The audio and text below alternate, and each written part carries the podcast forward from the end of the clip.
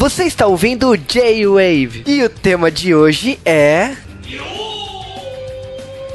Dorama. E galerinha do G-Wave, estamos chegando com mais um de podcast Doramas que vocês tanto adoram. E aqui é o Sasuke RK, e às vezes me pergunto se. Opa, Dorama errado. Aqui é o Juba e Força Ragazzi, Alegria, Bene. Então estamos começando o J-Wave de Bambino, né? Tipo, é dorama isso aí? Porque a gente vai ficar falando italiano o tempo todo? Espaguete Uno aqui, viu? Mano, é Dorama com uma cara meio BR, que BR adora fazer novela de italiano, uma coisa inacreditável, né? A gente tudo bem que a gente tem muito italiano aqui no Brasil mesmo, mas a gente só até hoje só teve uma novela de japonês, né? E nem é nossa, foi a Fuji TV que fez, não foi não? Foi NHK, sei lá. Foi uma TV japonesa que fez, né? Sei lá, cara, sinceramente, tipo, fico feliz, assim, que essa obra não tem nada de é, esperança, né, de Terra Nostra, não tem nada disso, é uma série bem legal sobre restaurante italiano. Mas eu acho que, assim, começando a falar da série, assim, o por, por que que a gente escolheu Bambino? Porque é uma série, acho que, querida por todo mundo. E, E o tem Sa- e tem Karina, né? Karina é gostosíssima aí, viu? Eu acho que essa série é uma daquelas séries que, tipo assim, é uma série já antiga, de 2007, mas é uma série que reúne tanta gente famosa, mas tanta gente que vingou na televisão japonesa depois, que eu acho que é impossível não falar de Bambino. E ela foi uma série, acho que logo em seguida depois do Hanaori Dango, não foi? Depois Foi, da temporada, o foi- Mato Jun foi pra isso. Foi a primeira série depois da de Hanaeri Dango do Matsumoto Jun, né? O Jun estava bombando na balada ali na época, viu, gente? É, então, bom, vamos logo falar de Bambino então, então a gente volta daqui a pouco.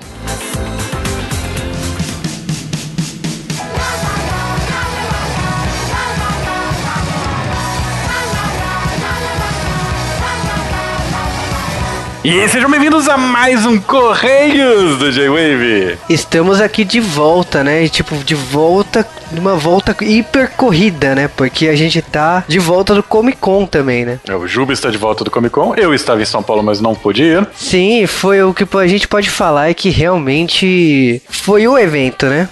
É, pelo que eu ouço falar, eu prefiro não ouvir, porque todo mundo tem falado tanto. Me arrependo. Aliás, Juba, o que, que você ficou sabendo lá? Cara, muitas coisas, porque, tipo, todo dia tinha palestra, mas eu pude assistir a nova série do Netflix, né? Chamada de Game of Thrones do, do Netflix, né? Marco Polo. Conheci o É, ele- tipo, é, é tipo Gato Mia? Na piscina, né? Olha, cara, tem muita cena pesada. Mas ah, eu, vi, eu vi o primeiro capítulo, teve entrevista com o elenco e tal. Assisti também a palestra do eh, Porta dos Fundos, né? Que falou do anúncio do filme deles. E teve muito anúncio legal, né? Teve o reboot do Batman, né? Que foi confirmado lá no Comic Con Experience, né? O que a equipe da DC Comics foi lá. Então, te- cada dia tinha uma bomba, assim, né? Não, não tinha como você parar e prestar atenção. Por exemplo, quando a, a palestra da Pixar no sábado, o presidente da Pixar falou que o Star Wars novo é o que ele sempre achou que seria Star Wars. E olha que ele trabalhava pra, pra Lucasfilmes eh, na, na época do episódio 1, 1, 2 e 3. Ele falou assim: esse trailer já mostra exatamente tudo que os fãs queriam do George Lucas e não teve. É engraçado você falar aqui de Star Wars, porque você lembra de Dead Seventh Show, o Eric Foreman, aquele personagem que faz muito mais sentido.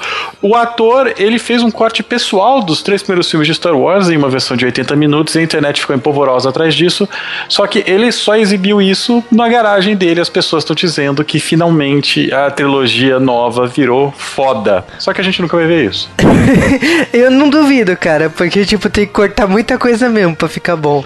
85 minutos os três somados. Não, eu, eu presumo que dessa maneira deve ter ficado bom. E a última notícia ainda é que a Sony tem passado dinheiro por baixo do pano, será? Ah, vá. A Sony, a, a Sony foi maravilhosa. A Sony falou assim, então. Eu tenho dinheiro, a Capcom precisa de dinheiro. O que, que a gente faz? A gente vai fazer Street Fighter V. E eu e o Juba estamos putos com essa notícia por outro motivo. Street Fighter V para PlayStation 4 e PC. Aí você fala assim, ah, mas exclusividade pra quê? Ela falou simplesmente, pra console é pra mim. Xbox não, Wii U lógico que não, 3DS muito menos, PS Vita tem quem sabe. Cara, ó, sério, Street Fighter 4 já tá no seu quarta ou quinta versão, dependendo de como você conte. Estão faltando os personagens mais queridos desse Street Fighter até agora, né? Porque não colocaram realmente. O que, que, será que esse 5 vai ser? A minha aposta é, de novo, oito personagens. A gente vai ficar muito puto quando lançar. É, então, tipo. 2018. A gente tem muito tempo pra esperar. Muito tempo. Mas ficou confirmado que a Sony tá sendo má. É, mas vai ter crossplay, né? Então, pra quem tem no, no PC, vai poder jogar com Play 4. Então, tipo, tem muita coisa aí que Street Fighter 5 ainda tem pra ser revelado. A Sony não parou por aí, né? Anunciou que finalmente God of War vai continuar, né? Porque até então tava saindo prequel, né? Então, tipo... Eles vão enfiar a história história onde? Não tem problema. ah, tá bom. História era algum problema pra Kratos, né? Kratos, né? Olha isso pros fãs, cara. Outro dia eu fui parado pro cara me explicar. Não, porque tem história pra caramba. Aham, uhum, tá bom então. Né? Abraço, né? Mário. Mas enfim, lógico que tem mais notícias aí de games, né? Porque rolou o PlayStation Experience lá nos Estados Unidos, né? Então, tipo, saiu Uncharted 4, saiu teve, rolou muita coisa lá, rolou o gameplay. Eu, eu achei que era Homem-Aranha aquele jogo, cara. Ah, é? Não, então, tipo, teve muitos anúncios, porque, queira ou não, o PlayStation 4 é o videogame mais vendido da geração, então é, a Sony tá postando tudo com esse evento, né? Mostrar que realmente, se você quer escolher um videogame novo, escolha o Play 4, né? É, a Sony tá tentando levar o Play 4 com, com os grandes canhões, mas vamos tentar levar outras coisas aqui, para começar por nossas sugestões da semana que você sugere pros ouvintes. Jubi, não seja igual a Sony, não enfie eles com faca. O oh, Bank, né? Pra ter exclusividade. Enfim, a minha sugestão da, dessa semana, né, são duas séries da GNT. Ah, vale falar assim que a TV Apaga brasileira mudou por causa da, da exigência, né, de criação de conteúdo nacional. O pessoal questionou se tem material bom, se tem material ruim. E nesse meio de, de, dessa alta produção de conteúdo nacional para TV Paga, eu destaco aqui duas séries da GNT. Uma é Lilia, a ex, baseada na tirinha do Caco Galhardo. E é uma série de 20 minutos, não tem bloco de intervalo, genial, porque a Lili é a ex do Reginaldo e, tipo, é, é uma briga porque eles dividem um apartamento do lado do outro. E já aconteceu de tudo naquela série. De a parede, ela demolir a parede de repente fazer uma rave entre os dois apartamentos. É, é, é muito hilário o núcleo de personagens. E tem a atriz que foi a a bruxa que eu esqueci agora o nome do Castelo Ratimbum, a Morgana. Então, ela é a mãe da, da Lilia, então é muito, é muito legal.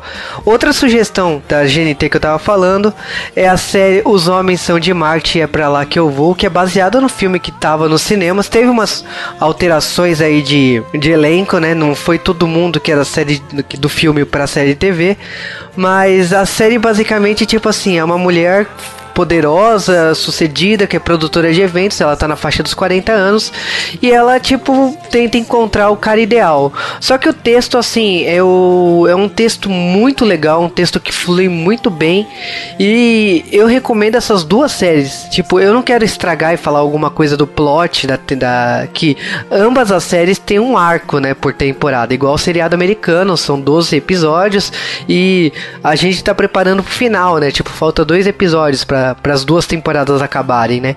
E já foram confirmadas para a temporada 2015, então vai ter segunda temporada. Então eu recomendo que seja para quem perdeu, acompanhar, ver reprise, porque são duas séries bem legais. Cara, GNT, para mim, eu só vejo o Jamie Oliver e fico com raiva de não saber cozinhar daquele nível.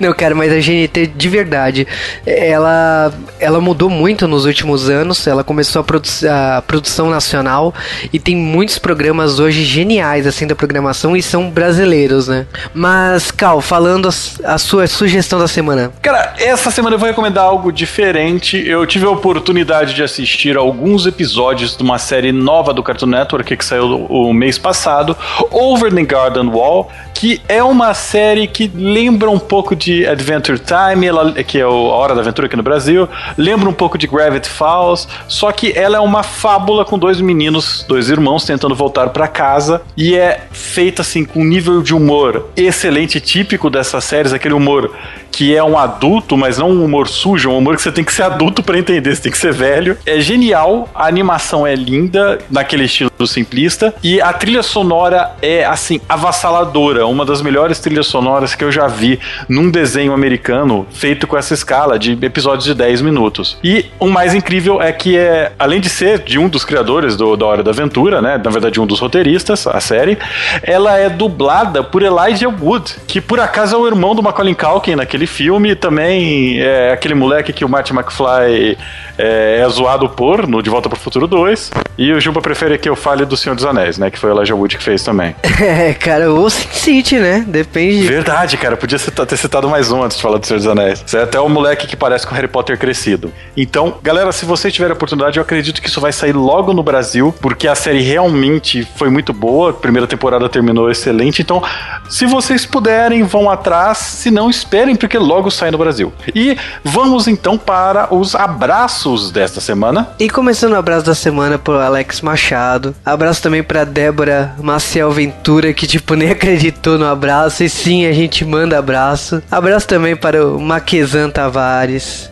Abraço também para o Gabriel Dantas e pro Vinícius Braga, né? Que acabou revelando o sobrenome dele, olha só, é o Vinícius Bar. E ele, ele aproveitou e colocou o link do Animetal cantando o tema de Gacha, mano. O Juba acho que pode fazer karaokê no, nos podcasts, né? Eu acho que sim. Desde que você entrou de férias, cara, a gente canta. Você assim. faz o que você quiser, né? Exatamente. não vai ter o karaokê do Joe eu proibi. Só que o Juba não, não liga pra mim. Não. Abraço também para o Luiz Henrique, que falou que tava com saudade dos podcasts com o Sasuke. Abraço para o Vitor Urubatan. E abraço, que aliás confundiu, né? Ele achava que era eu que respondia. Que, desculpa, ele achava que era o Cal que respondia lá nos comentários. Na verdade, sou eu, olha só. É, inclusive tá escrito Juba. Olha só, hein? Abraço também para o Diego Miyabi Sama, que falou do Flood. Agora que ele reparou, eu falei assim: pode continuar. Abraço também para o Gari Chega, Chegas de Boris Casoy. É o ex-branco escuro, né? Exatamente. E foram esses os nossos abraços da semana. E agora a gente vai direto para os e-mails. E logicamente, o primeiro e-mail vai para o Rafael dos Santos Tomás, que comemorou os 200 podcasts. Falou que estava meio atrasado, mas ele aproveitou ainda para dar os parabéns. Que ele não viu Jaspion e nem pretende ver. Eu acho excelente. e ele ainda comentou que sobre Gatman ele assistiu quando ele era criança, porque ele lembra da, da música e tal, mas pra você, você percebe a idade de uma pessoa quando ele fala que ele assistiu Batalha dos Planetas. Batalha dos Planetas passou no Band Kids no, no, no finalzinho ainda do Band Kids, né? Não, tem outras versões. Eu vi de Force. Eu vi de Force, eu sou da geração de Force. Aliás, olhando a caixa dos e-mails, o Juba está respondendo, pelo que eu vejo pessoalmente, os e-mails de todo mundo que não vai ser lido no ar. Parabéns. Exatamente. Bom, lógico que assim, tem e-mails que eu respondo, tem e-mails que eu gostaria de ler aqui no programa, então a gente separa o que, que a gente quer no programa, né? E agora o e-mail da Ana Lúcia, Joaninha Trekker, e o e-mail dessa semana dela, ela falou aí, meninos, tudo bem? E ela comentou algumas coisas como ela lembra de, de Fox na Locomotion. Cara, caramba. Locomotion. É, Locomotion. a sua reação foi exatamente o que define Locomotion. Eu, eu parei e pensei, não, eu não posso ser tão velho, não. Não, é assim, é assim. Passava no bloco trash da Locomotion, assim, você é da mesma época que eu. Ah, passava no cartão direto, eu vi isso em inglês antes de ter cartão dublado. Sim, eu também. E bom, ela ainda comentou que Gatman ela sempre ficou pé atrás é, por causa do filme, né? Exatamente por causa que ela ficou traumatizada pelas adaptações de Dragon Ball. Ah, não, o problema não é o gordo. Ela também ficou traumatizada. dele. ela ficou traumatizada com Avatar. Bom, é melhor não comentar sobre isso. Não, aquele filme é o do James Cameron, né? Você não falaria de outro aqui. e ela ainda comentou alguns detalhes sobre edição. Eu tinha perguntado na, no, no Facebook sobre a edição do J-Wave, sobre a qualidade de áudio, se mudou algumas coisas, porque a gente mudou algumas coisas sobre filtros. É, não, basicamente alguém tem um Mac parado faz quatro anos e finalmente resolveu tirar para gravar. Sim, porque minha máquina quebrou, mas enfim. a... Não, mas nós mudamos o, a forma como nós gravamos e editamos o J-Wave, nós mudamos os programas e estamos usando outros filtros para a voz, então, por favor, se alguém tiver alguma crítica ou sugestão, dê. Ou é assim mesmo, né? Sei lá. Aí ela comentou que o áudio do Sasuke não tava bem. Eu vou te contar que assim, o Sasuke, ele tava com um headset muito legal, aí o headset quebrou, aí ele agora mudou pra um, pra um outro que não é tão bom assim. Então, tipo. é, a gente melhora a qualidade de áudio da gente, mas a gente não consegue mudar a qualidade de áudio dos nossos convidados, né? Dos nossos membros mais próximos, né? Então, paciência. É, falando em paciência, uma coisa que nós estamos tendo muito, porque cadê os comentários e flood de todos vocês, ouvintes passivões? Teve uma galera que veio, teve uma meninada que falou comigo no Skype. Aliás, como vocês acharam o meu Skype, pessoas? Digitando seu nome? É. spoiler. Mas teve uma boa galera que veio atrás da gente, falou. Então, galera, por favor, deem seu pagamento para nós. Esse pagamento é na forma de comentários, e-mails e joinhas e tudo mais. Exatamente. Bom, não esqueça de mandar e-mail para geowavecast.com.br. Faça aquele fluxo semanal no nosso post. E entre no Twitter e comente. Faça aquele flood também no Twitter fale que tá ouvindo J-Wave, usa a hashtag, a hashtag J-Wavecast. Então, faça o nosso flood, divulgue o J-Wave para todos os seus amigos e galera que você conhece.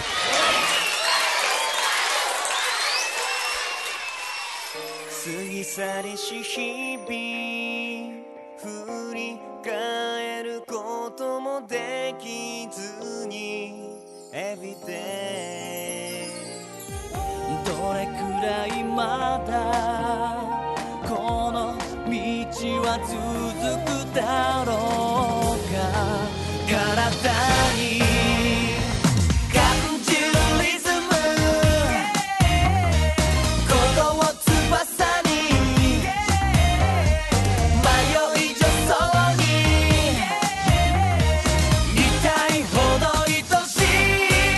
E antes de falar de Bambino, temos que falar primeiramente, né, que Bambino é uma série adaptada do mangá de Sekiya Tetsuji e que no caso, né, essa série passou na, no canal NTV e é interessante que, tipo assim, o dorama antes foi Haken no Mas o dorama depois desse foi Rotaru no Hikari, que teve duas temporadas, e é uma série maravilhosa que eu espero um dia falar aqui no J-Wave.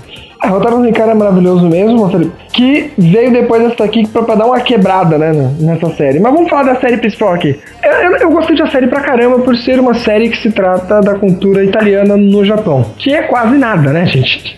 Mas é legal porque o japonês adora comida. Não sei se eu já falei isso aqui, mas programas comida no Japão acontece toda hora. Até programas que não tem nada a ver com programas de entrevista. Às vezes tem um bloco que eles trazem comida para comer junto, entendeu? Então é uma coisa que os japoneses gostam bastante. Esse, para quem já, quem tá lendo mangá, os mangás saíram ultimamente aqui no Brasil, ele tem uma pitada um pouco daquele tema Romae, que também é de cultura italiana, então ele vai falar um pouco sobre a Itália e etc. E por isso eu acho um drama bastante interessante. Além, é claro, como a gente tá falando, o Master tava bombando, tem muitos atores aqui que a gente ou já conhecia ou vai acabar conhecendo aqui, então vale a pena. E a história, eu gostei principalmente da história porque ela é dividida por capítulos dentro do capítulo, entendeu? Você vai ter o um comecinho lá, tipo, o começo, é, o trágico. E eu achei isso bem legal, porque dá pra você assistir até por partes ali, entendeu? Parte da parte. E eu acho que isso dificulta você ver que o drama é enrolado. É, e como a gente falou assim, o elenco, a gente tem muita gente que a gente já conhecia antes. Então, Matsumoto Jun, de Haneri Dango, e a gente já falou de outras séries aqui, mas Ryuta Sato, que a gente já falou de Rooks, né? A gente espera poder fazer um podcast um dia, mas a gente já falou do Dorama Shitsuren Chocolate. Tem o Kazuki Kitamura, que tipo, ele se ele, ele tá no num filme que a gente já comentou recentemente, e ele tá em Densho Toko, ele faz um vilão. Ele ele tá presente em muitas produções, e eu acho que tipo assim, é mais uma produção que ele dá sua marca registrada aí que ele faz ele aqui. destaca bastante aqui, eu é, acho. Ele faz papel de galã aqui. Tem o Osamu Mukai que basicamente assim, aqui ele ainda era desconhecido, mas ele começa a bombar muito depois dessa, dessa série. Tem a Ayaka Komatsu, que foi a Sailor Venus, né, do Tokusatsu Sailor Moon. Ela volta depois em Buzzer Beach. Então, tem a Karina. Eu acho que praticamente assim, todo o elenco tem, é, tem a Yuki Yoshida, que também é famosa aí. O, os próprios mais veteranos, né? O próprio Masashika Ichimura. É, todo mundo aqui que você olhar por esse elenco, todo mundo é famoso famoso, tipo, ficou famoso depois dessa série. Então, é impressionante mesmo. Elenco de estrelas, né? Mas vamos lá, começando a série Bambino. E a série Bambino começa na cidade de Hakata, em Fukuoka, né? Lá no Japão. E no caso, a gente conhece o personagem Shogo, né, Ban, e ele trabalha num pequeno restaurante italiano nessa cidade do interior, que tipo, ele se achava o top da balada, porque ele fazia pratos, todo mundo elogiava a comida dele, então ele se achava o grande chefe de cozinha, sendo que ele era um assistente de um grande chefe de cozinha ali. Não, mas no comecinho realmente parece que ele é fodão ali, porque o, o chefe quase não cozinha, ele faz tudo e todo mundo gosta. Então realmente se eu fosse ele, eu ia me achar o top top da balada. Isso me lembra, é tipo na época que eu jogava jogo de luta aqui em casa. Aqui em casa eu ganho de todo mundo, eu faço até, até, até o desafio de você ganhar de mim, você leva meu Playstation, meu Playstation continua vivo aqui ainda. e aí do nada eu vou pra internet e descubro que eu sou um bosta. E aí é tipo isso que vai acontecer com a vida dele, entendeu? Ele vai estar lá na cidade dele se achando, chefe, aí o chefe fala assim pra ele, ah, já que você vai pegar férias aí da, da faculdade, por que, que você não, não tem um trabalho aqui pra você? Você vai lá no restaurante do meu amigo, que a gente estudou junto lá na Itália e tal, e fica lá um tempo fazendo um cursinho lá, você vai aprender mais sobre macarrão e, e a culinária italiana no geral. Aí ele, pô, demorou, vou, vou lá abalar a situação, entendeu? Fica lá em Tóquio, opa, legal, você dá uma visitada em Tóquio. E aí ele topa aí. Afinal, é uma oportunidade muito boa, né? Num restaurante conhecido de Tóquio, aprender mais novas técnicas, além disso, se vangloriar como ele é fodão, né? É, cara, mas tipo assim, ele ganha a chance de ir pra Tóquio pra trabalhar num grande restaurante, mas ele já chega meio arrogante, sabe? Ele chega exatamente igual o personagem dele de Dango, né? Tanto por isso é a grande identificação dele, porque ele chega realmente achando que é o fodão. E quando ele chega lá no restaurante do Tekan Shishino, que é o Bacanali, o Bacanali é a primeira coisa que ensina para ele que, tipo, não, cara, você tem que ser rápido, você tem que manter o nível lá em cima, você não pode fazer de qualquer jeito. E, tipo assim, ele já toma logo no primeiro episódio um capote, porque, tipo, ele não consegue entrar no ritmo dos caras, porque ele tem um, ele tem um preparo mais caseiro, ele não tá num sistema de rapidez e eficiência o tempo todo. E acontece que logo depois disso, ele tem uma segunda chance. O chefe lá dá uma segunda chance para ele, né? O Tekan Shishido. Ele fala assim: olha, cara. Tudo bem, normal, você veio do interior, a gente aqui da capital é mais rápido que você, mas ok, você vai virar um assistente aí de um, de um chefe da nossa cozinha. Você vai virar assistente aí do Katori. E o Katori já falou assim: olha, você sabe fazer é, brodo, né? E aí o cara ia falar assim, lógico, eu sei fazer e tal. Ah, sim, eu sou só fodão aí, Leque. Faço até sem olhar. é, se ferrou lindo, porque, tipo, ele errou no, no cozimento, o, pegou o gosto do frango, tipo, ele não ele não cortou direito o, o frango ali pra, pra, pegar, fazer o caldo, né, do brodo, e ficou com gosto de sangue o negócio. Ficou zoado, viu? Oh, mas é tipo assim, ele falou que sabia, mas ele não sabia. Vamos colocar isso bem claro. Ele não sabia, não é que ele, na, onde ele fazia no restaurante, ele fazia errado. Ele nunca tinha feito, ele conhecia conhecia só te, a teoria, deve ter passado uma vez, ter feito. Então ele se forte muito. Eu acho que ele até podia falar se fosse uma coisa que nem logo em seguida a gente vai ter uma coisa, uma cena, onde ele vai fazer um macarrão dele. E o macarrão dele é ruim. Tipo, não porque ele fez errado, mas é porque o macarrão dele não, não, não tem graça. Aliás, esse Durão vai falar muito sobre isso, porque não conhece culinária, etc. Eu sempre caguei a dei pra isso daí, entendeu? Era mais que eu sou uma pessoa muito chata com comida. Então as poucas coisas que eu como eu também não ligo muito. Mas aqui eles colocam muito que realmente a culinária é uma arte, e mesmo que você faça o preparo e pareça do mesmo jeito, acerte a pontuação, você, a comida, principalmente de um restaurante chique como esse onde não é uma coisa que você vai todo dia, ela tem que ser uma comida para impressionar e para alegrar. E ele não sabia disso, então por isso que a gente vai direto para a primeira parte do treinamento dele ali, em que, se bem que agora não digo nem treinamento, mas o primeiro choque dele é essa ideia de como a comida é feita é num nível quase que industrializado, né? Cada um faz uma parte, a gente junta e depois entrega e ele não tinha esse nível. Então essa primeira época que ele fica aqui vai ser para ele ganhar essa velocidade, para ele ganhar esse entendimento dessa cozinha dinâmica e não mais a cozinha caseira onde ele estava acostumado. E ele vai se ferrar muito, ele vai apanhar dos caras, os caras não vão aguentar ele, vai ser zoado na cozinha e etc, entendeu? Ah, cara, o, é muito. o Katori já é o primeiro, né? No primeiro episódio, o Katori perde a paciência com ele depois do, do Brodo ter dado errado, já chama ele lá pra fora e soca ele até ele desmaiar e fica chorando ali na chuva, é. sabe? E ainda tem a parte do. Aliás, o Matsujun até que chorou bem ali, não foi tão ruim. é porque tava chovendo, cara. É, acho que também ajudou muito. Mas, e também eles falam do cigarro. O que, eles falam do cigarro? Você não pode fumar porque isso atrapalha seu paladar e seu. É, e ele, e ele fumava, né? Então, tipo, logo em Mano, seguida. ele tava tudo errado, vamos falar a verdade. Não, tava, tava cagado, tava Ah, cagado. bom, uma merda. A questão é o seguinte: ele tá ali e logo assim, depois dessa lição, dele for dormir lá no restaurante e tal, o, o que que acontece é que o chefe fala assim: olha, depois dessa transformação aí que você percebeu que você não é o top da balada, você tem muito que aprender, você é um novato, você na verdade é um bambino, né? E o bambino, no caso, é que tipo, é o novato, né? O iniciante, e ele É o leque, é o leque.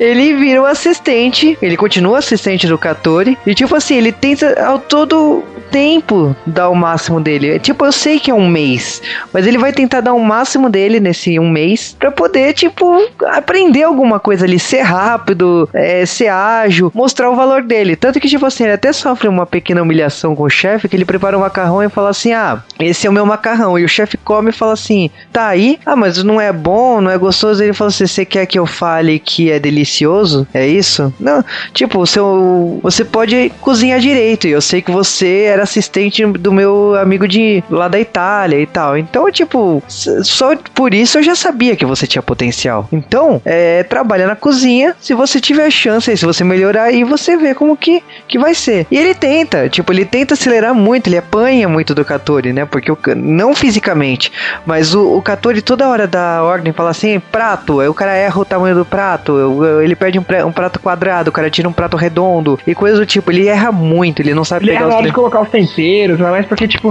os caras põem tempero sem nem olhar. Os caras cara têm muita mais prática nessa velocidade do que ele. E ali, até que ele tem como encarregado do macarrão ali, né? Naquele, naquele começo, depois ele fica assistente do macarrão. E aí, quando ele fica assistente, ele até foi melhor realmente pra ele. E ali, tipo, esse Durama, esse ensina pra você que às vezes é bom você estar realmente como assistente, porque você pega o tempo de você poder olhar o que a pessoa tá fazendo. né? Você não tá só ajudando porque precisa de uma ajuda, mas você tá se ajudando sendo assistente. É, e é engraçado que assim, beleza, ele, ele conseguiu cumprir essa meta aí durante um mês e ele decide voltar pra casa. Então, tipo assim, ele volta namorada que ficava mandando torpedo que tava com saudade. Ela ele volta pra cidade lá de Hakata e ele percebe que ele não se encaixa mais com aquilo, porque ele viveu um mês de in- intensidade assim e ele não se sentia mais naquela realidade do interior. Ele precisava voltar pro Bacanali. Então, tipo, o que que ele decide? Ele fala assim, beleza vou abandonar a faculdade, vou, tipo assim, praticamente ele terminou o namoro, né, porque a Eri até chora, pega o avião escondido, vai pra cidade lá da capital, vê o restaurante, ela começa a chorar porque ela percebe que realme- realmente o, o restaurante roubou ele dela, né, e é, beleza, tipo, ele deixou tudo pra trás, ele faz um- uma sacola com as roupas dele, vai lá pra, pra capital de novo e pede uma segunda chance pro chefe. O chefe dele fala assim, olha, cara, você tem uma segunda chance sim, mas não vai ser tão fácil igual o seu intensivo aí não é durante esse mês. Você será garçom. É, e aí no começo vem essa história de, ah, meu Deus. Aliás, esse Durama, ele segue, mesmo sendo cultura italiana, ele segue muita coisa japonesa pra variar. E uma dessas, esses ensinamentos de professores aí que não te contam por que você tá tendo aquilo. Eles querem que você descubra o porquê.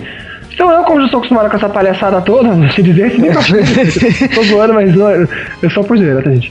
É, ele, ali ele tá ali porque ele tem que aprender o, o que, que um garçom vê ali. Porque depois de um tempão ele vai descobrir que o garçom é o olho da cozinha. E ele vai entender que comida, de novo, não é só você fazer a comida certa no tempo certo. Aqui não, não, não é uma alquimia, alguma coisa assim que você põe no tempero lá.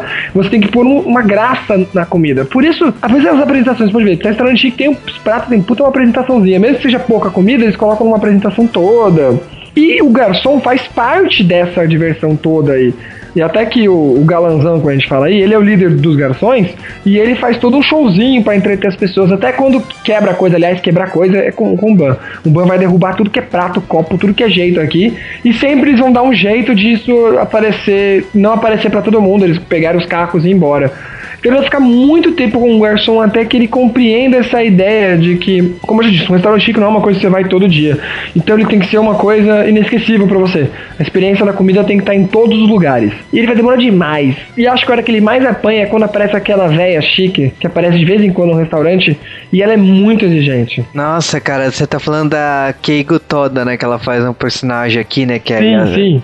Ela faz a metida besta, mas a metida besta ao extremo, porque ela chega e, tipo assim, ela espera sugestão. Ela, ela come lá toda semana.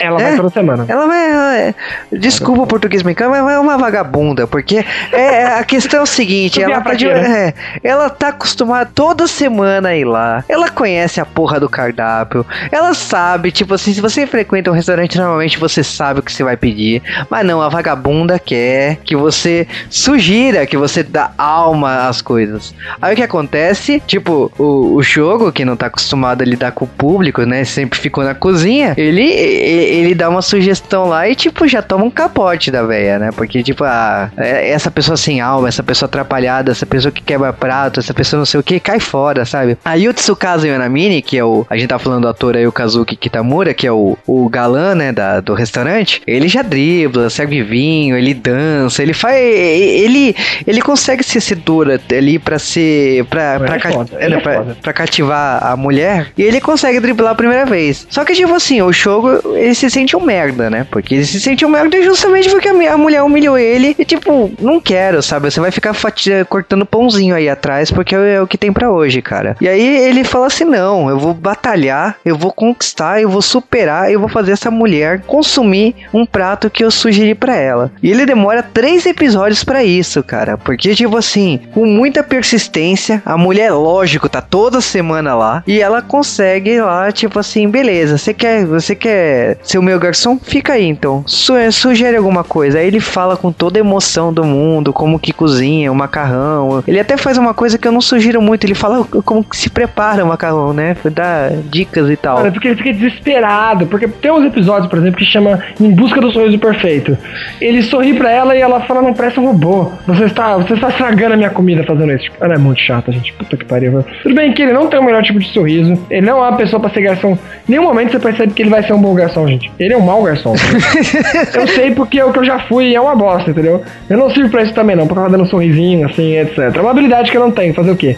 E ele não tem também. Só que ele é obrigado a fazer isso. E essa mulher joga na cara dele isso. entendeu? Tipo, mano, já, já- só da pessoa que tá se esforçando, eu acho que eu já conto, entendeu? Não sei se é um garçom que nem aqui no Brasil que tá cagando andando pra você, entendeu? Mas, porra, ele faz o trabalho direito, mas a mulher é chata, velho. a mulher é chata. Não, E ali eu achei meio besta. Tipo, olha, realmente, ele, ele aprendeu a sorrir, etc. É realmente um treino de garçom. Ele não sabe de tanto assim. Só que aí a gente vai descobrir, ele até acho que chega a falar isso, a gente vai descobrir que os outros personagens que estão como garçom ali, eles também querem ser chefes de cozinha. Assim como ele. Ou pelo menos querem ser cozinheiros, né? Vamos assim dizer, vai. É, Exatamente. Então, tanto assim que tem a personagem Kozui, que é a Sailor V, né? Ela é uma das, das garçonetes daquele restaurante. Tem outras pessoas ali que, tipo, to- todo mundo ali é chefe de cozinha. Tipo, eles estão ali praticamente Acho que assim. tem alguns que são, são garçom, garçom mesmo, não tem? Ah, alguns são garçom, mas a grande, assim, podemos dizer que a grande maioria ali da, da, da parte de, de garçons, eles têm a ambição de ir pra, pra cozinha. É como se fosse um processo de evolução, né? E que faz sentido como a gente tá falando aqui, porque realmente pra você, você aprende muito pelo que eles mostraram ali, sobre a apresentação de comida, sobre como um restaurante funciona. Sendo que na cozinha você não veria. Exatamente. E eu acho que ah, o que acontece é o seguinte: ele aprendeu a lição, ele driblou a véia, ele conseguiu agradar todo mundo aí. E aí tem a grande chance de ele voltar pra cozinha, né? Porque, tipo, chegou o momento, né? De, de voltar, né? Só que, tipo assim, a segunda chance dele, lógico que depois de tomar os capotes aí pra preparar a massa com o Katori, ele agora, tipo, vai fazer outra coisa na cozinha, uma coisa que ele nunca fez na vida dele Que ele não gosta. que ele vai pra área de doces. Ele vira assistente do Toshio Oda, que é um, um, um, um cara que tem uma expressão de parece um peixe, né? A cara, as caras e bocas que ele faz. E ele sempre acaba encontrando ele na porta do banheiro durante a série. Ele sempre tem reações É, estranhas. quando ali. ele vai no banheiro xingar os caras, ele vai lá, ah, porra, que merda, tô passando perrengue. Aí ele sai, tá lá o cara com aquela cara de cu dele lá. cara de peixe. E aí ele vira assistente do cara, só que o cara, tipo, não quer conversa. O cara não quer que o cara mais atra... Tipo, ele viu as merdas merdas que o Shogo fez. Então ele não quer o, o cara ali atrapalhando os doces dele. Só que o Shogo é aquela coisa, ele não desiste nunca. Ele, ele tem alma de. Ele é, ele é brasileiro, não desiste, não desiste nunca.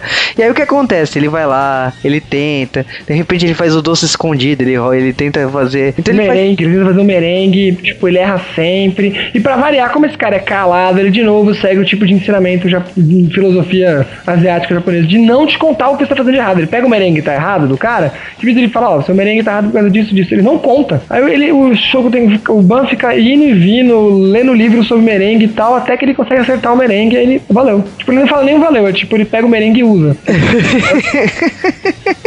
Mano, sério, é muito sacanagem. Outras coisas também que eu esqueci na parte do garçom é que também ele aprende, por exemplo, que às vezes a comida tá demorando, o garçom, o garçom tem que ir lá falar que tá mais rápido, ou então avisar uma coisa que eu odeio, porque como eu falei, sou chato pra comida, quando eu sempre peço, sempre peço pra tirar os bagulhos, entendeu? Sem cebola, etc. Eu odeio quando vem com cebola, viu? Porra, eu pedi pra tirar a merda da cebola ou o tomate. então ele, ele tem que aprender isso, que ele tem que ir lá contar, e é verdade, viu? Tem uma coisa que me irrita no lugar é pedir sem tomate e vem com tomate. Porra do tomate, né? Olha, eu tô achando que você tá fazendo papel de velha chata, cara. Não, sou velha chata mesmo, chato, velho. Pô, tô pagando, caraca. Não tomate não. Mas, ó, o que, que acontece é que logo depois disso ele volta, né, como garçom, né? Porque, tipo, é, era um negócio temporário. E vem um concurso de verão. Porque, tipo, o restaurante ele sempre muda o cardápio, aliás, sempre muda não. Ele sempre adiciona um, um prato novo no verão e é aquele momento que um dos garçons ou um dos chefes ali, normalmente é um dos garçons, eles podem fazer um prato que tipo pode se agradar os juízes, né, que no caso a gente ainda não falou deles, mas um é o chefe dos garçons, né, que a gente tá falando do galã aí o Tsukasa, tem o chefe da cozinha, que é o, At o Atsushi, e tem a Miyuki, que é filha do é, que é a filha do chefe aqui do restaurante, que praticamente assim, todo episódio os três sempre bebem pós o expediente lá no restaurante. E eles sempre ficam conversando sobre o que tá acontecendo, sobre a evolução do Bambino, sobre as merdas que acontecem no restaurante. E aí, tipo assim, eles são os grandes parceiros, são grandes amigos, e no caso que eles serão os juízes desse concurso. E quem vencer, seja assistente lá da, da, da cozinha, ou seja garçom, quem vencer se tornará chefe da cozinha. Então isso enche os olhos de todo mundo ali, né? E o Bambino, logicamente, ele fala assim: Meu, se é a chance de eu deixar de ser garçom, se eu deixar tudo para trás aí, agora é o momento. Então ele começa a comprar produtos aí, ele vai no mercado direto e começa a treinar uns macarrões nervosos aí na casa dele, com pimentão, com atum. Ele faz vários tipos de macarrão até que chegar numa receita para tentar conquistar o, a posição de chefe. Só que falha, né? Quem ganha. Com certeza, ele é pra caramba, né, gente? Né, quem, é, quem se torna chefe é a Kuzui, né? A Sailor V, né? A Sailor Venus, né? Então ela, ela ganha a posição de chefe e ele fala assim: dancei, já era. E aí, quando ele vai conversar com o chefe, né? O Tecano, é na hora que ele entra no, no, no escritório do cara, ele, o, a filha dele, né? A Miyuki, já saca o uniforme de chefe e fala assim: olha, você ficou aqui um ano trabalhando como garçom, né? Já se tinha se passado um ano. Então, tipo assim, a gente analisou, avaliou seu esforço e você merece voltar pra cozinha. Exatamente, que ele tá muito tempo ali. Aliás, a gente não comentou muito mais rotina. A rotina dele é trabalhar seis dias, né? São três dias que ele trabalha, tem um de folga. E nesse um dia de folga, gente, ele tava em outros restaurantes, estudando sobre, treinando em casa. Tipo, ele tá lá só para isso, gente. A vida dele é cozinhar e é estar tá em função do restaurante, né? Isso vai ser importante porque vai, vai ter uma hora, agora não lembro da ordem cronológica que eu tô falando isso, mas vai ter um episódio que ele vai encontrar um amigo do colégio, o amigo do colégio vai perguntar as coisas pra ele, ah, que filme você tem visto, etc. E, sabe, ele tá totalmente desligado do mundo, ele só tá pensando nisso. E ele começa a se perguntar sobre isso daí. Então o drama tem muitos altos e baixos do, do próprio Ban pensando que, tipo, vale a pena todo esse esforço que eu fiz, vale a pena eu ter largado a minha namorada para isso, e, e etc. E, e é tenso. Eu falei, esse drama, se você for ver a história dele, ela é curta, porque basicamente ele vai lá para ele passa como um garçom, de garçom ele volta para a cozinha e depois de volta pra cozinha e ele vai ver o que ele aprende. Mas como o, ele, ele se divide em subcapítulos, cada um com seu objetivo, um, com, como eu falei, um capítulo, um subcapítulo é só aprender a, a sorrir, oh, e etc. Você tem uma diversão legal com ele e, e ele vai, vai fechando esses quadros, né? É, eu acho que assim, como a gente tá contando a história do, do Ban, né, do Shogoban, o que acontece é o seguinte, o, todos os personagens aqui têm uma carisma absurda. Então, por exemplo, a, a Karina, que o Sasuke tanto gosta, Ah, bom. ela, ela Tá faz... tá Ela, de boné aqui, tá maravilhosa de boné ainda, viu? ela faz papel de Aska, né? E a, a Aska, que tá na cozinha ali, ela, ela já foi garçonete, ela, ela tem um temperamento muito forte, ela se machuca e tal. E o, o Banner, ele analisa assim, tipo, todo o esforço dele, ela já passou por isso. E tipo assim, ele começa a perceber com o tempo que todo mundo ali já passou por que ele passou. Todo Sim, e aí ele começa a pensar, tipo, ah, vai, é, eu tenho que ser garçom mesmo. Até que o colega de, de quarto, não é colega de quarto, não sei o vizinho de quarto dele, que é o feito pelo Osamu, que, que quer porque quer ser um senpai, mas ele nunca chama ele de senpai e nem liga pra ele, sempre dá umas dicas pra ele das coisas. Meio assim, meio sem noção as dicas dele, né? Aliás, é o único personagem que talvez fale as coisas que é pra fazer, né? É que o. A gente tá falando do seu Mukai que faz o Masashi aqui. O, Ma, o Masashi, primeiro começou eles dividindo um quarto, né? O quarto do Masashi. Aí depois o, o Bana ele consegue alugar um quarto no mesmo prédio do, do Masashi. Então, É que é legal, é legal colocar isso. O prédio, ele é do Bacanari. É é meio comum no Japão algumas empresas terem seus próprios apartamentos para os, para os empregados, tá? né, bem, é bem legal isso daí. E é tipo assim, começa essa- relação de amizade com, com o Masashi a ponto de, tipo assim, também concorrer com pratos. E, tipo, eu acho legal essa amizade. Eu acho que talvez seja o único momento fora do restaurante que ele tem um amigo. Mesmo Mesmo que ele não considere muito amigo. É, o ele Masashi ele tá muito- cagando ali, né? O... Mas ah, o que acontece assim, beleza, ele voltou pra cozinha. Só que agora a série entra no turbo. Porque ele voltando pra cozinha, beleza, ele vai, ele vai voltar a cozinhar, ele vai voltar a fazer as coisas, ele, ele aprendeu a evoluir aí. Só que a questão é o seguinte: ele. ele percebe que, tipo, aquilo não basta mais. Ele precisa de mais. Ele precisa mais que o próprio Bacanali. E aí ele percebe que ele precisa ir pra Itália. E é na mesma época que também o, o, o dono do restaurante, com, com essa história toda do Bambino, ele começa a se rever nessa história que ele já passou por isso. E ele também resolve sair do bacanalho. Cara, Não, é mu- eu já é fiz o bacanalho e agora eu quero recomeçar tudo. É muito egoísmo ele fazer isso. Não, é muito estranho isso, né? Porque o Tekan liga lá pro Endo, né? O. o... Ah, eu achei crise de, de, de final de idade, não é nem meia idade aqui. né, ele fala. não, ele simplesmente liga e fala assim: olha, cara, tipo, eu já cansei de ser. Todo mundo fodão. É, o chefe, o top da balada, né? O dono do restaurante. Então, tipo assim, o que eu tô querendo é virar um bambino. Então, tipo, por que eu não cair no mundo? Aí o Endo fala assim: ah, por que não? Aí os dois juntos, né, vão pra Itália. É porque o Eno, o restaurante dele, foi sempre esculachado, né, velho? Porque vamos falar a verdade, o Ban não sabia nada no fim das contas, velho. E o cara deixava o Ban fazer tudo lá. Exatamente. né, é, muito, é muito estranho, É né? muito estranho, não é? Porque era pros dois serem tão bons chefes quanto, mas ao meu ver, não. Porque o cara deixava fazer o outro tudo e o outro fazia tudo ruim, se você for ver. Fazia tudo, tipo, bem amador. Ah, cada um é cada um, né? Quem estou pra comentar, né? Eu não tenho um restaurante. É, exatamente. Aí o que acontece é o seguinte: o que acontece é que os dois chefes lá viajam pra Ishia. No caso, a filha do Tekan, né, a Miyuki, assume como chefe do restaurante, mas não ela sozinha. No caso, o Tsukasa, né, o chefe do garçom, e o chefe da cozinha, que é o Atsushi, os três assumem a posição de chefe do restaurante. E, assim, beleza, né, eles estão assumindo até que a Miyuki tem até uma crise, né, que ela fala que ela, é, ela tem medo de não conseguir ser tão foda igual o pai dela era. E o Ban, né, o Shoguban, ele fala assim, olha, cara, eu acho que esse restaurante tá ficando pequeno pra mim, eu evolui tanto, Fodão! é, né, ele fala assim, está ficando, eu evolui tanto, tanto, tanto, tanto, tanto, tanto, que eu quero ir pra Itália, por que não? Tá chato, né? É porque ele vê muita gente falando que já foi pra Itália. né? Acho que muitos personagens ali já foram uma vez pra Itália, ou já trabalharam em outro restaurante. A gente também vai ter uma mini saga que aparece o ex-namorado da Asuka ali, que é mó cafajeste, que pede dinheiro emprestado pra ela, e, e que ele tem todo um estilo próprio de cozinhar. E a gente entra no- nesse mérito de que ele é um cara que cozinha, mas ele não cozinha pros outros, ele cozinha pra ele.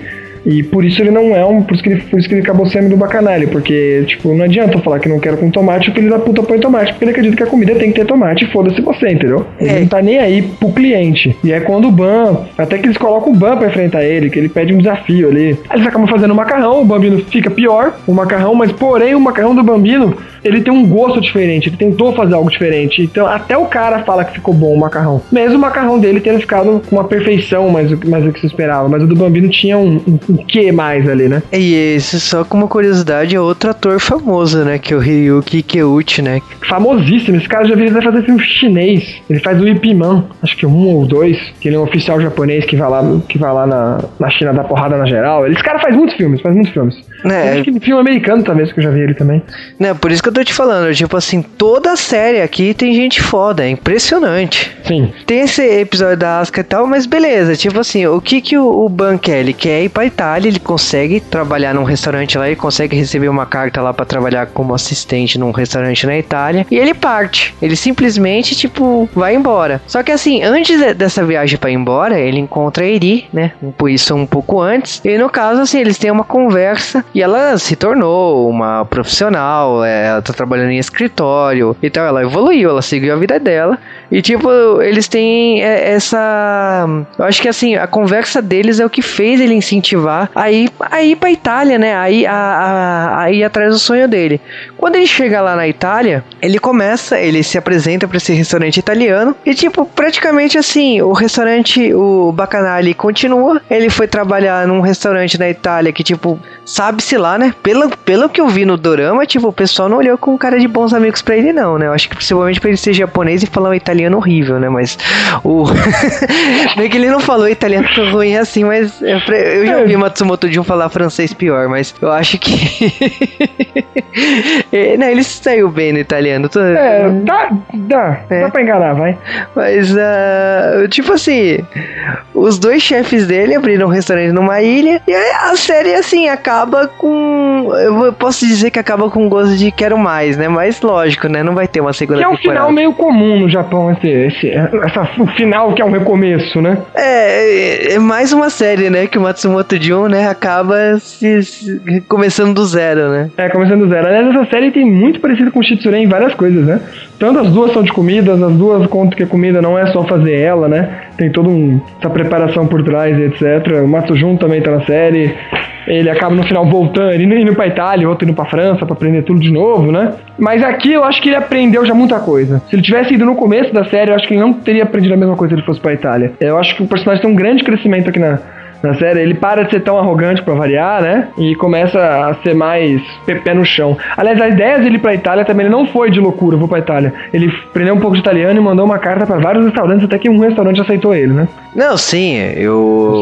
Humildade total ali, né? Eu tô, eu- lógico que eu tô, tô zoando, tipo assim, eu acho que ele batalhou. É a mesma coisa quando ele conseguiu essa chance de trabalhar num restaurante italiano na capital, né? Eu acho que, tipo, é aquela coisa de se você. Você tem que procurar evoluir sempre. E se ele achou que ali ele já tinha cumprido o papel dele, ele foi atrás. Eu, eu acho que a série fechou bacana. Eu acho que Bambina é uma série, principalmente que assim, aprende, você aprende sobre evolução, mas você também aprende a cozinhar. É impressionante isso. É verdade, tem muitas dicas de cozinha ali. E eu também gostei da série porque é uma série que em nenhum momento tem um clímax e um momento baixo. Claro, ela tem umas partes que tem uma ação a mais ali, uma coisa a mais. Mas em geral, como ela é dividida em subcapítulozinhos, todos eles ficam legais. Você não tem uma parte que é mais enrolação. Mesmo que no começo que eu pensei, pô, do garçom, velho, o que isso tem a ver, velho? Porque quer quebrar muito, você tava acostumado. Quem tá assistindo tá acostumado até com a correria da cozinha. E quando vai pra garçom, ainda mais que ele fica muito tempo ali só cortando pão, porque ele não consegue levar direito as comidas e nem anotar os pedidos direito, é meio. Ah, mas mesmo assim é legal você ele tá, ele tá querendo procurar saber o porquê ele tá ali. Acho que a gente já. Todo mundo já deve ter, ter se colocado numa situação onde te mandaram fazer um bagulho que você sabe que você é. Sabe, ah, eu posso fazer bem mais, mas você tá fazendo isso daqui e você não sabe por que você tá fazendo. Então ali é legal pra te ensinar, tipo, reflete, vê e para. Se você tá aqui deve ser por algum motivo, entendeu? E se você não. Se você tá errado, daqui a pouco alguém te tira daí, entendeu? Exatamente, eu assim, eu gostei muito da série pela evolução, pelas lições. Eu gostava muito daqueles momentos de iniciar capítulo com o som do sininho. Sim, muito legal. A abertura dessa série é sensacional. Né? O We Can Make It do, do Arashi. Faz todo sentido, a gente consegue fazer, né? Né, e eu adorava aquele efeito meio slow motion, aliás, bem mais devagar que o slow motion, com, com um sorriso, né, da, da, de cada personagem ali cozinhando na cozinha com felicidade, com vigor e tal. E eu acho que, assim, é uma série que te ensina muitos valores, ela emociona, tem grandes momentos aí que a trilha sonora atua muito bem em dar uma dramaticidade, assim, pro, pro personagem, para dar uma lição de moral mesmo. E eu acho que é uma série totalmente. Uh, como que eu vou falar assim?